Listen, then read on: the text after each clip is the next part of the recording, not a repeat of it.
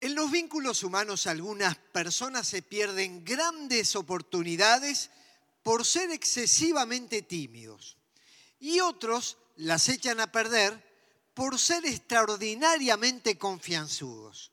Pero cuando nos relacionamos con Dios, tenemos que tener un sano equilibrio. Bien dijo Jesús, por ejemplo, observando algunas personas muy tímidas. Hasta ahora no han pedido nada en mi nombre. Pidan y recibirán para que su alegría sea completa. Jesús está diciendo, qué tímidos que son. Yo soy un Dios todopoderoso, grande, milagroso. Yo quiero obrar en ustedes. Y no están pidiendo en función de quién soy yo, sino de sus limitadas posibilidades. Pidan, pidan en serio y su alegría va a ser completa. Sobre esto Santiago completa la idea y nos dice, el que pida, pida con fe, no dudando nada, porque el que duda es semejante a la onda del mar que es arrastrada por el viento y echado de una parte a otra. No piense quien tal haga que recibirá cosa alguna del Señor. Así que Santiago reafirma esta idea. Hay que pedir no con dudas, sino con fe, porque Dios va a manifestar gracia en aquellos que desarrollan fe. Dios premia la fe de aquel que ora. Esto es pedir con confianza, pedir con seguridad, pero algunos son muy confianzudos. Y como Dios da la mano, se agarran el brazo. Y entonces en un momento están los discípulos y le piden lo que son sus caprichos y sus antojos. Estaban buscando lugares prominentes.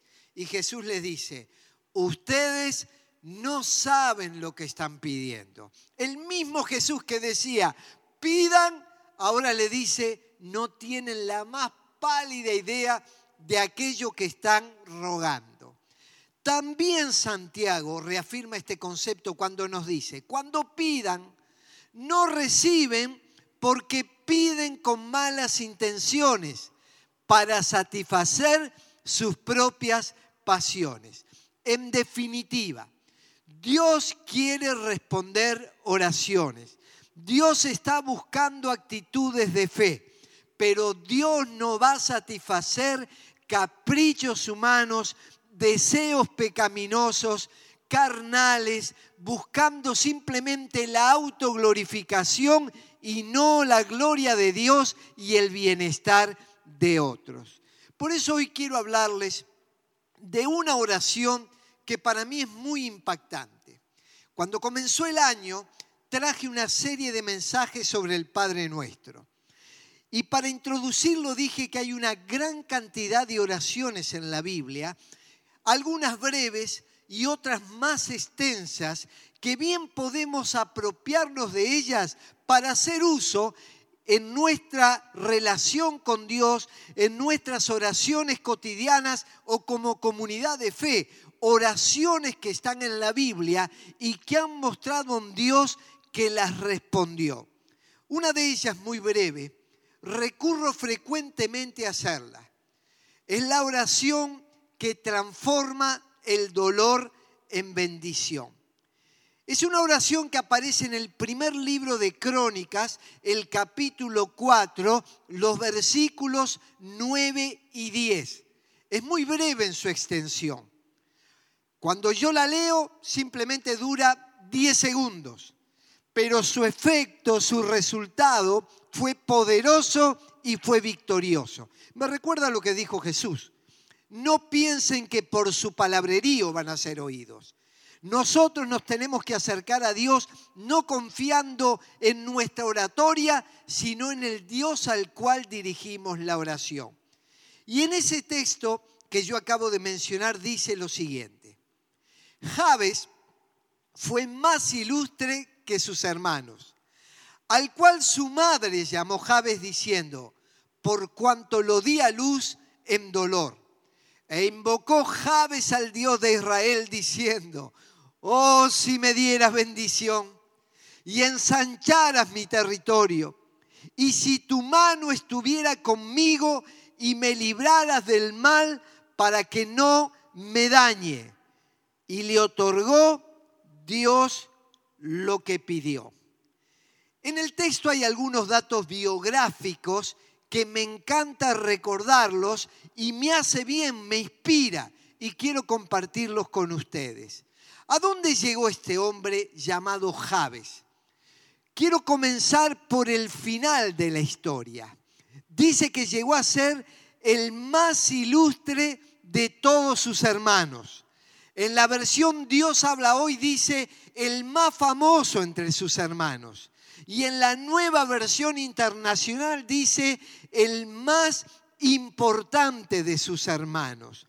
No es que se aplica aquí el refrán que dice, en el país de los ciegos el tuerto es rey, que eso hace referencia a un estado de mediocridad donde alguien con un poco de visión puede llegar a resaltar. Lo que está diciendo que entre los ilustres, entre los famosos y entre los que se destacaban, él llegó a ser más. Y ese adverbio de cantidad está diciendo que aquí hay un hombre que buscó a Dios, que se esforzó y no es que competía con los demás, porque eso no lo dice Javes, era la observación de aquellos que estaban en su contexto. Y dice que llegó a ser el más ilustre. Los versados en filosofía saben que la ilustración fue un periodo histórico circunscripto al siglo XVIII que se caracterizó por un optimismo en el poder de la razón y en la posibilidad de reorganizar la sociedad en base a principios racionales. Allí apareció la diosa razón, la inteligencia, la capacidad de adquirir conocimiento y los más ilustrados eran aquellos que prevalecían. Los gobiernos que se reorganizaban sobre estos principios racionales llegaban a conducir y liderar a las demás naciones de la tierra. Pero cuando Javes alcanza un éxito tan notorio, él no lo atribuye a su capacidad de razonar. Aunque fue un hombre que se preparó en la vida y fue ilustre, de cualquier modo, todo tiene que ver con que él invocó a Dios. Yo creo que todos tenemos que educarnos y saber más. Tenemos que acceder al conocimiento. Y cuando las naciones piensan en la educación del pueblo, están pensando en el desarrollo. Pero también tenemos que decir que la educación no soluciona todos los problemas sociales. No nos da las herramientas para solucionar todos los conflictos matrimoniales y familiares. No transforma de por sí al ser humano en noble, en moral y en ético. La educación puede llenar el conocimiento, pero no necesariamente el alma de paz el teorema de Pitágoras puede hablarnos mucho de la ciencia, pero no responde a las preguntas existenciales. Por eso, este hombre ilustre fue notorio porque buscó a Dios. Ahora, yo hablé de dónde, a dónde llegó a ese lugar tan elevado, a ese lugar tan destacado, donde todos le miraban y le admiraban. Pero para mí es más interesante entender de dónde surgió. Porque él no nació con las posibilidades que otros tienen. Y yo quiero hablarle especialmente aquellos hombres y mujeres, aquellos jóvenes que sienten que no nacieron con la mayor de las posibilidades quiero recordarles la vida de Javes, que llegó a donde llegó, pero ahora vamos a empezar a ver en dónde comenzó la historia de su vida. Dice la Biblia que el nombre Javes se lo puso su madre. Y cuando fue al registro civil, el funcionario que tomaba los nombres y anotaba a los recién nacidos le pregunta a la mamá, ¿qué nombre le habrán de poner a este chico? Y ella dijo, le vamos a poner Javes.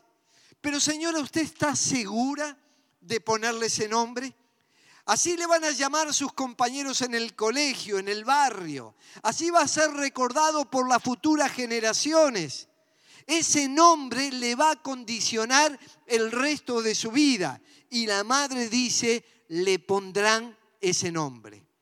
Javes significa el que causa dolor.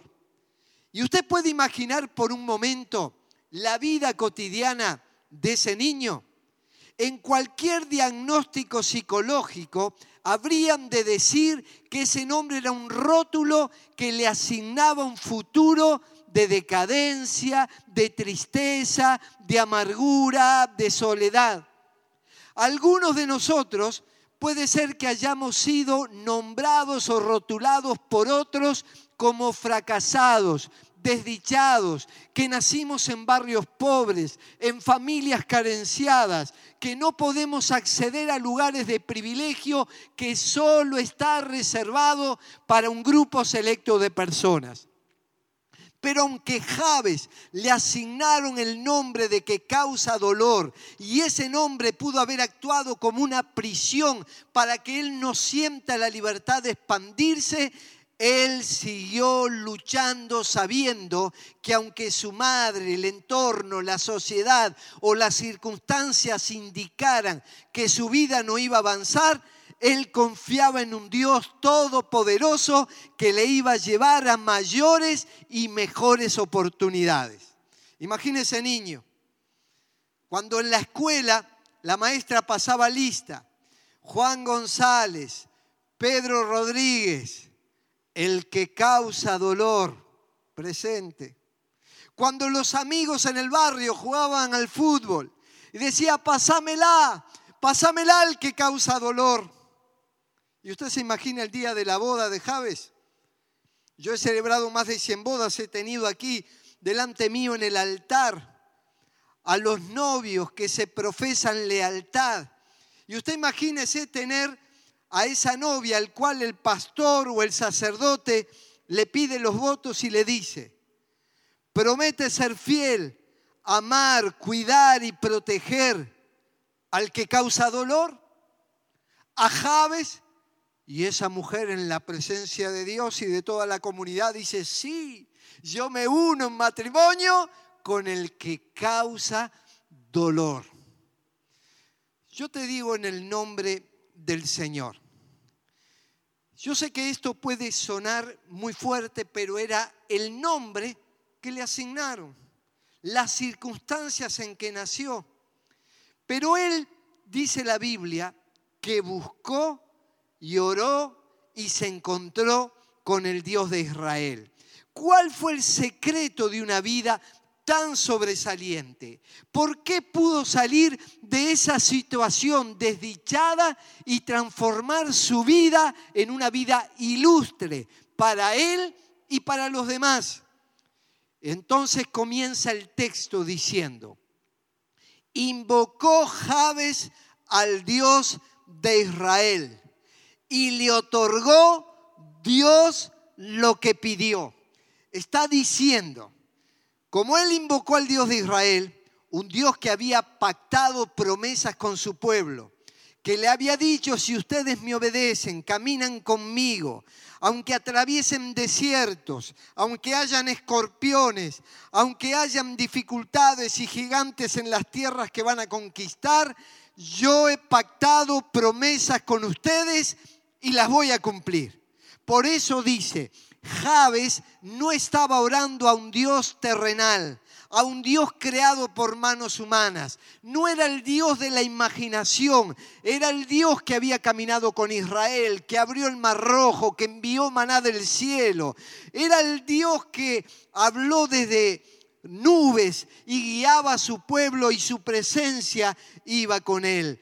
Por eso invocó al Dios de Israel y le otorgó Dios lo que pidió. Pero quiero decirles algo, estas promesas no es solamente para Israel, sino para todo el pueblo de Dios. Más adelante Pedro habría de decir, Dios nos ha dado preciosas y grandísimas promesas. Y estas promesas son para la iglesia, son para el creyente en Cristo Jesús. Y todas las promesas de Dios son en Él sí y en Él amén. Cuando se anuncia el nacimiento de Jesús, se le dice a María que ella habría de concebir. Y María hace una pregunta que es lógica. ¿Cómo voy a ser madre? ¿Cómo voy a estar embarazada si yo no conozco un varón? Y entonces allí aparece una pregunta que le hace el ángel. ¿Acaso hay algo imposible para Dios? Este Dios es un Dios de imposibles. Y se lo dijo a Javes, vas a experimentar mis promesas. Y se lo dice a María, yo voy más allá de la lógica humana. ¿Hay algo imposible para mí? Y yo sé que algunos hoy están tristes, han sido abandonados, tienen pérdidas, atraviesan duelos, el desempleo ha golpeado a la familia, hay hijos que están metidos en las drogas, algunos tienen tristezas permanentes, otros están en absoluta soledad. Y yo sigo repitiendo aquello que dice el ángel. ¿Hay algo imposible para Dios? Él nos ha dado preciosas y grandísimas promesas.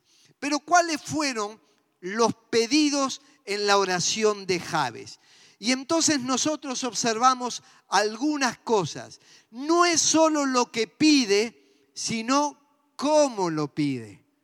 A mí me llama mucho la atención este hombre, porque uno por pedir puede pedir, pero el modo en que lo está pidiendo. Y me recuerda aquella mujer llamada Ana, que se acerca al templo era una mujer estéril en un tiempo donde la esterilidad era castigada como una forma de ver que Dios no estaba con esa persona, era desechada, discriminada, no tenía herederos, no tenía quien la iba a sostener en la, en la vejez. Y esta mujer Ana empieza a clamar por un hijo.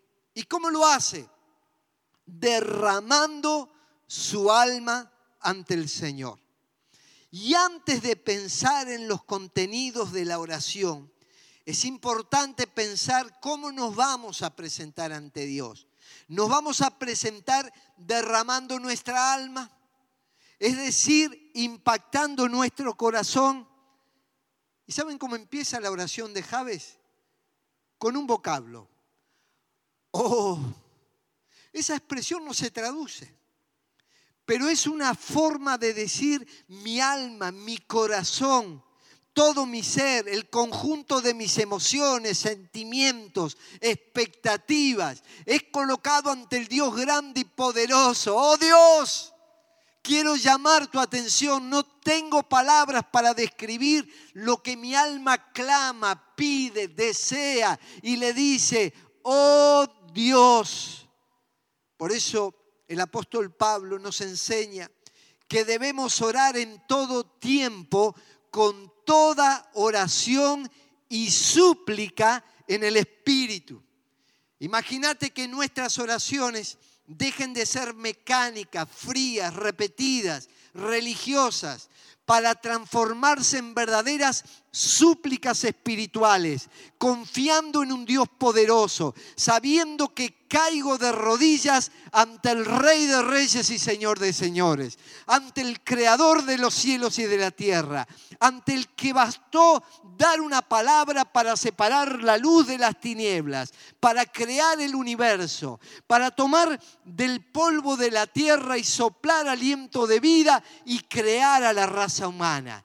Ese es el Dios ante el cual oró María, oró Ana y se presentó Javes, orando en toda oración y súplica en el Espíritu. Y pide cuatro cosas en la oración. Y yo te invito a que la tengas en cuenta. Lo primero que pide es bendición. Oh Dios, si me dieras bendición. El apóstol Pedro nos dice, ustedes fueron llamados para heredar bendición. O sea, recibimos un llamado.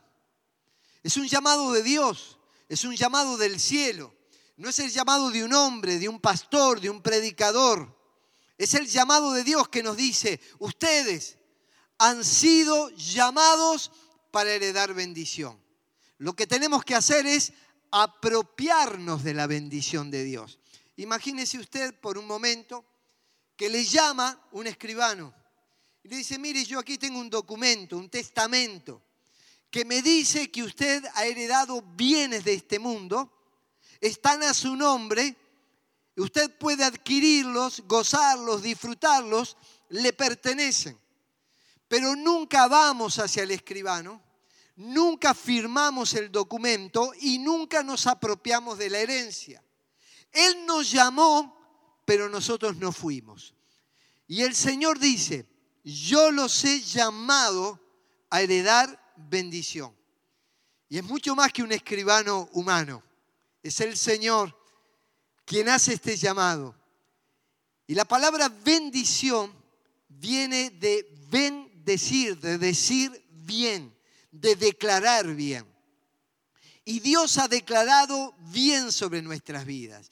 Y es por eso que allí dice Jabe, Señor, declara bien sobre mi vida, sobre todos los aspectos de mi vida.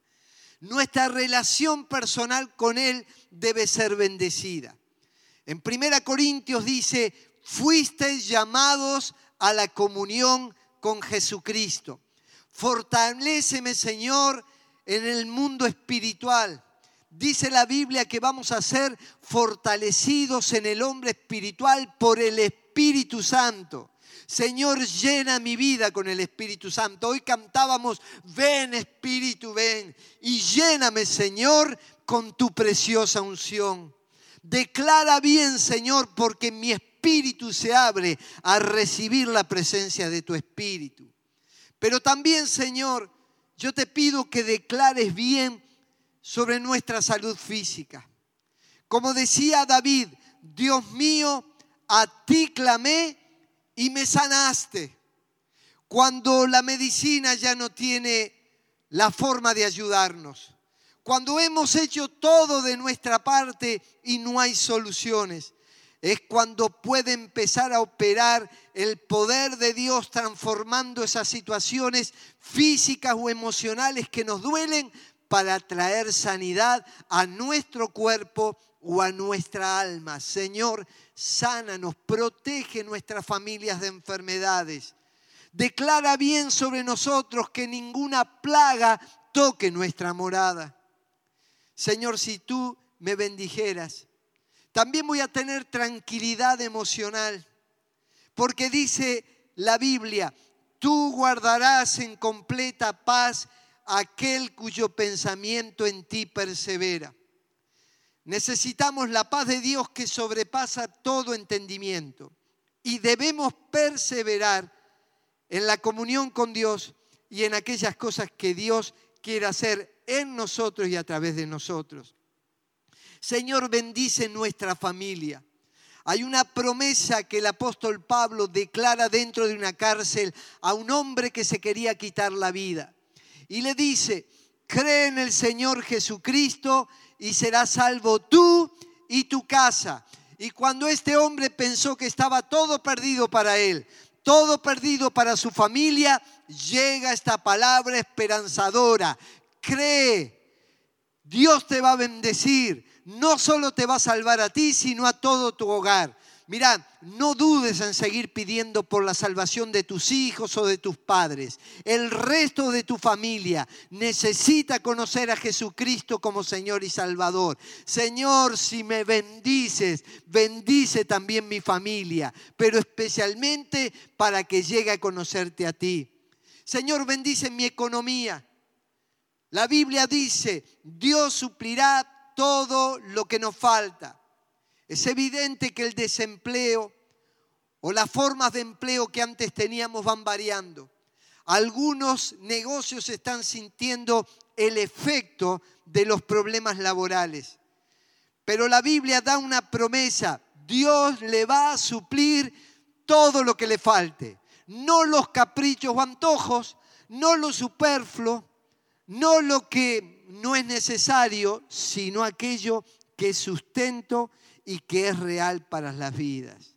Primero que nada pide bendición. Lo segundo que pide es expansión. Si ensanchares mi territorio. Le está diciendo, Señor, no es que yo estoy desconforme, es que estoy estancado. Necesito desarrollarme, necesito avanzar, necesito que tú vayas ensanchando territorio. Y lo interesante no dice, yo lo voy a ensanchar, ni voy a golpear las puertas que se me ocurren, ni las voy a derribar, ni me voy a promover, ni voy a hacer que esto avance por mi cuenta. Señor, ensancha, genera puertas, posibilidades naturales para que podamos seguir desarrollándonos. Y yo te pregunto, ¿cuál es tu límite? ¿Hasta dónde es tu territorio? ¿Quién estableció ese territorio? ¿Otros? ¿Tú mismo? ¿O es Dios? ¿Cuáles son las fronteras que Dios te está mostrando?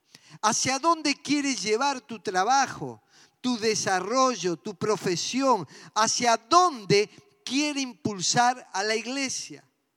Dios había propuesto hacer algo grandioso con el pueblo de Israel. Y lo primero que hace es liberarlo de la esclavitud de Egipto. Y empieza a ensancharle el territorio, es decir, lo saca de la esclavitud. Y empiezan a transitar un desierto bajo el liderazgo de un gran estadista llamado Moisés. Dios se manifiesta con poder, con milagros, y por 40 años el pueblo caminó por el desierto sustentado por la mano de Dios. Pero en un momento muere Moisés. Y Dios le dice a un joven llamado Josué, quien había pasado décadas al lado de Moisés, había visto a Dios obrar, había visto a Moisés obrar. Y ahora ya no está más y le dice, mi siervo Moisés ha muerto, Josué. Y ahora tú, levántate y pasa este Jordán. Tú y todo este pueblo, a la tierra que yo les doy a los hijos de Israel. Yo les he entregado, como lo había dicho a Moisés, todo lugar que pisare la planta de vuestro pie. Se había levantado una nueva generación. Ya no era la generación de Moisés que iba a ver caer maná del cielo. Ahora era la generación de Josué, una generación llamada a ensanchar, a conquistar la tierra que Dios les había llamado a poseer. Y es más, aunque Dios lo iba a hacer, ellos tenían que tomar acciones valientes y tenían que colocar el pie en el territorio para ver la conquista. Y me gusta mucho que no le dice, Josué, yo te voy a llevar para que realices el sueño del pibe y vos logres con creces todos tus objetivos. Le está diciendo, vas a pasar junto con mi pueblo. No estás solo, no sos una isla, sos parte de una comunidad de fe y todos juntos tienen que avanzar para alcanzar los objetivos que Dios pone por delante, pero también para ministrarse, orar y ayudarse los unos a los otros. No es simplemente una salvación individual, es la salvación de todo un pueblo que le pertenece a Dios. Dios ensancha mi territorio. Ahora, Josué estaba cómodo y Dios le estaba sacando de su zona de confort.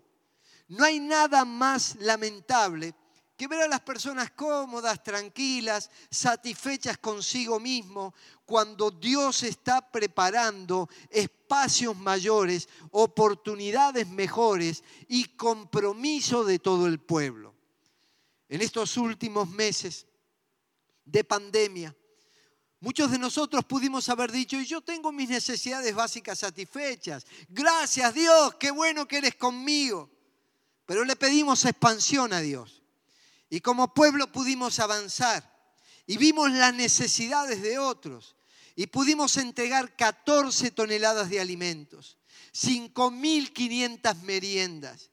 Pudimos recibir a gente en situación de calle en nuestro lugar de campamento.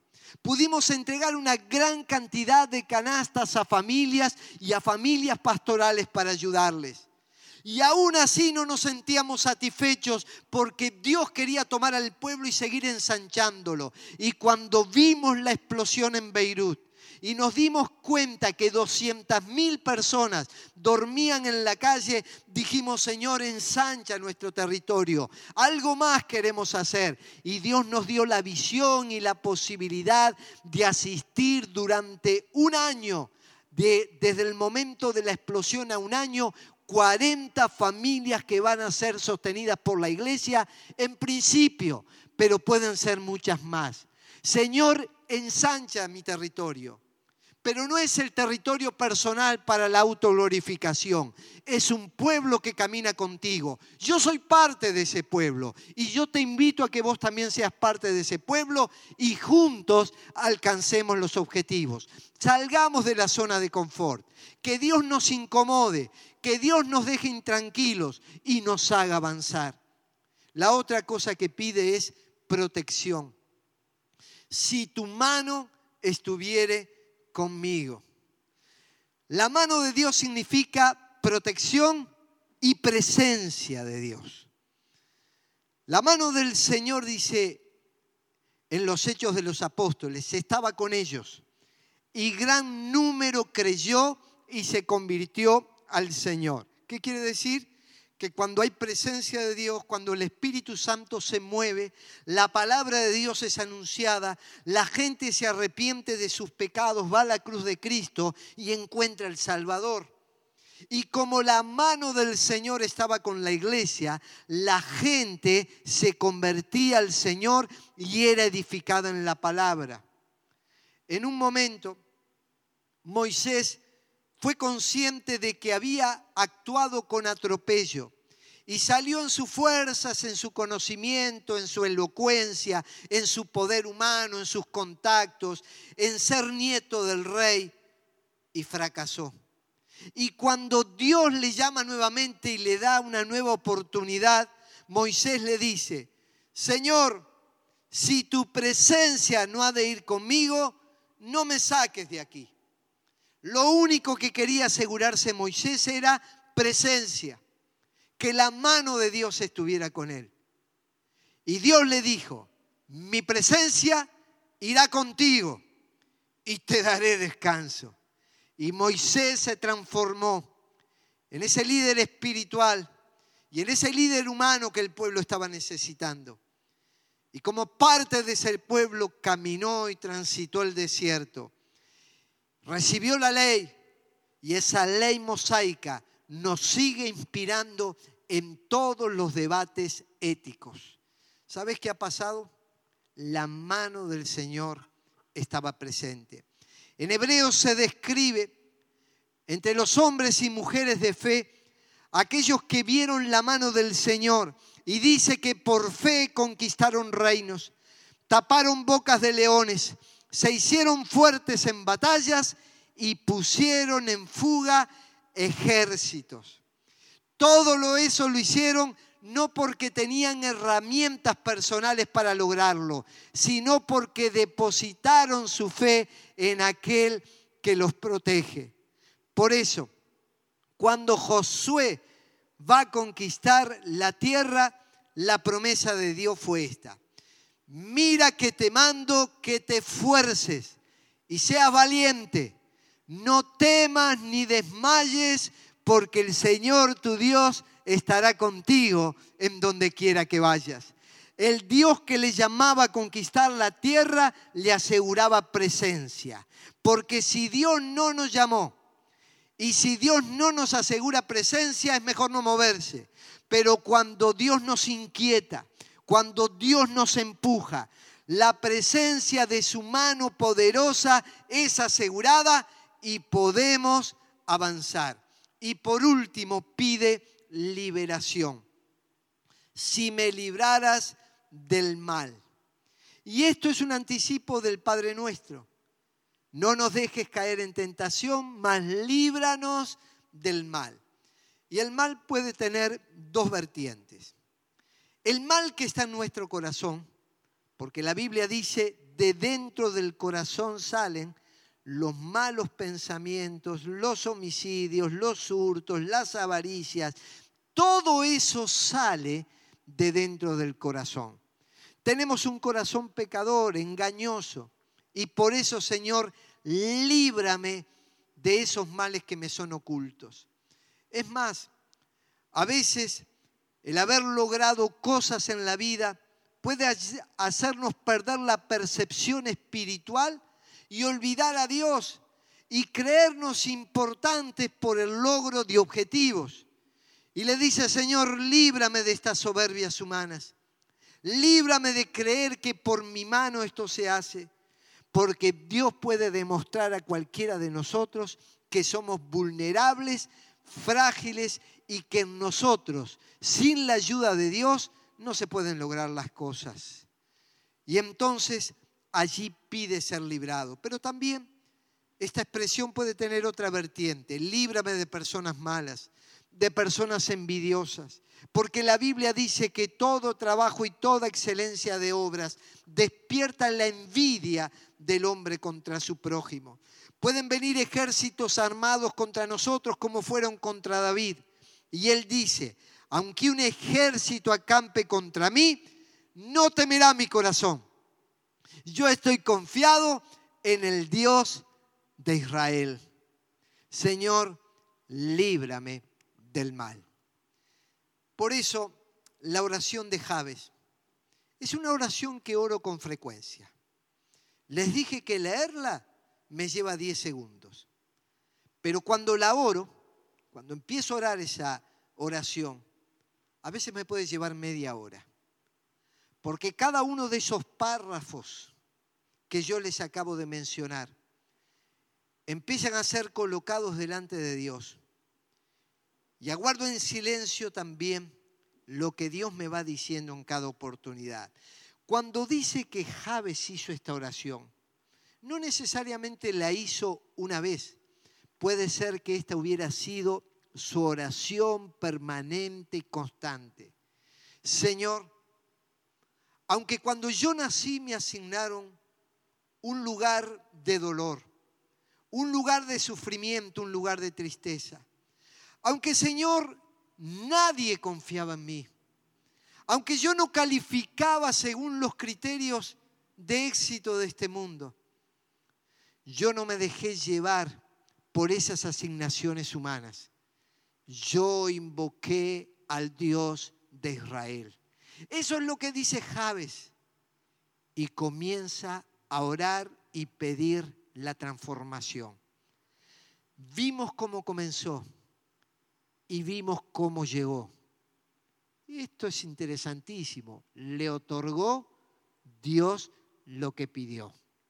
Quizás si no lo hubiera pedido, si hubiera sido demasiado tímido, nunca hubiera obtenido la promesa que Dios tenía para su vida. ¿Y qué le parece si terminamos haciendo esta oración? Y aunque no me gusta ritualmente decir cómo se ora, porque no hay una modalidad. A veces cuando oro cierro los ojos para no distraerme. Y allí donde usted se encuentre, yo quiero que haga esta oración, pero la haga como Ana, derramando su corazón ante Dios.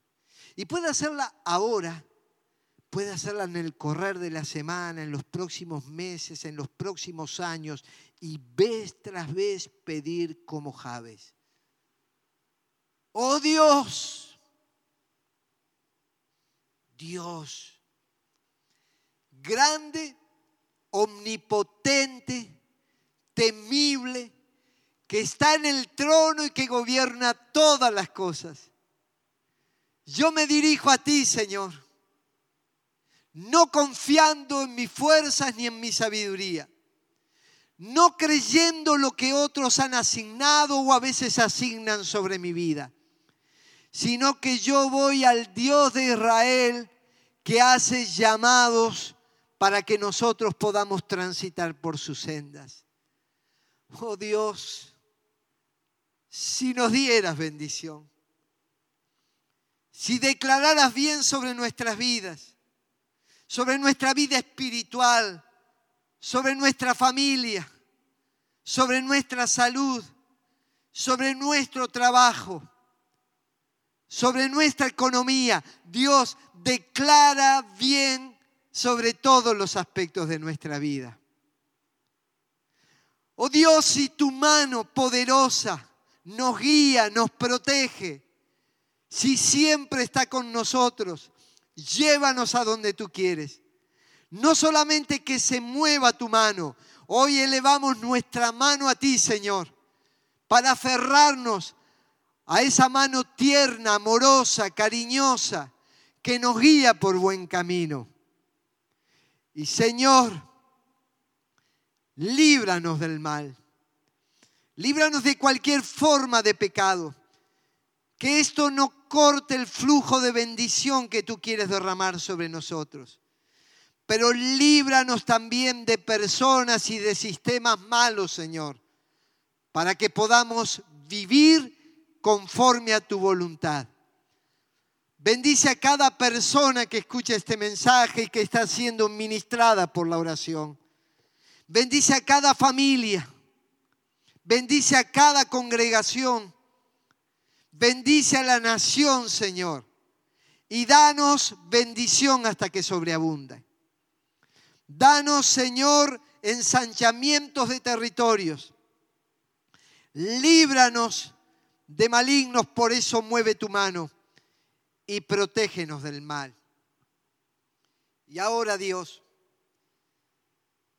pedimos que el amor de Dios el Padre, que la gracia del Señor Jesucristo y que la comunión del Espíritu Santo sea con cada persona, con cada familia y con tu pueblo hasta que tú vengas.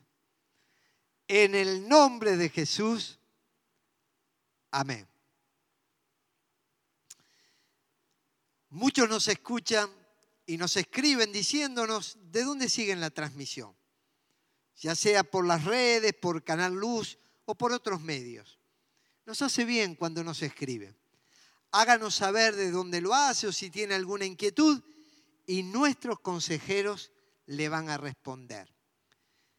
Será hasta el próximo mensaje, hasta la próxima reunión y que Dios le añada bendición.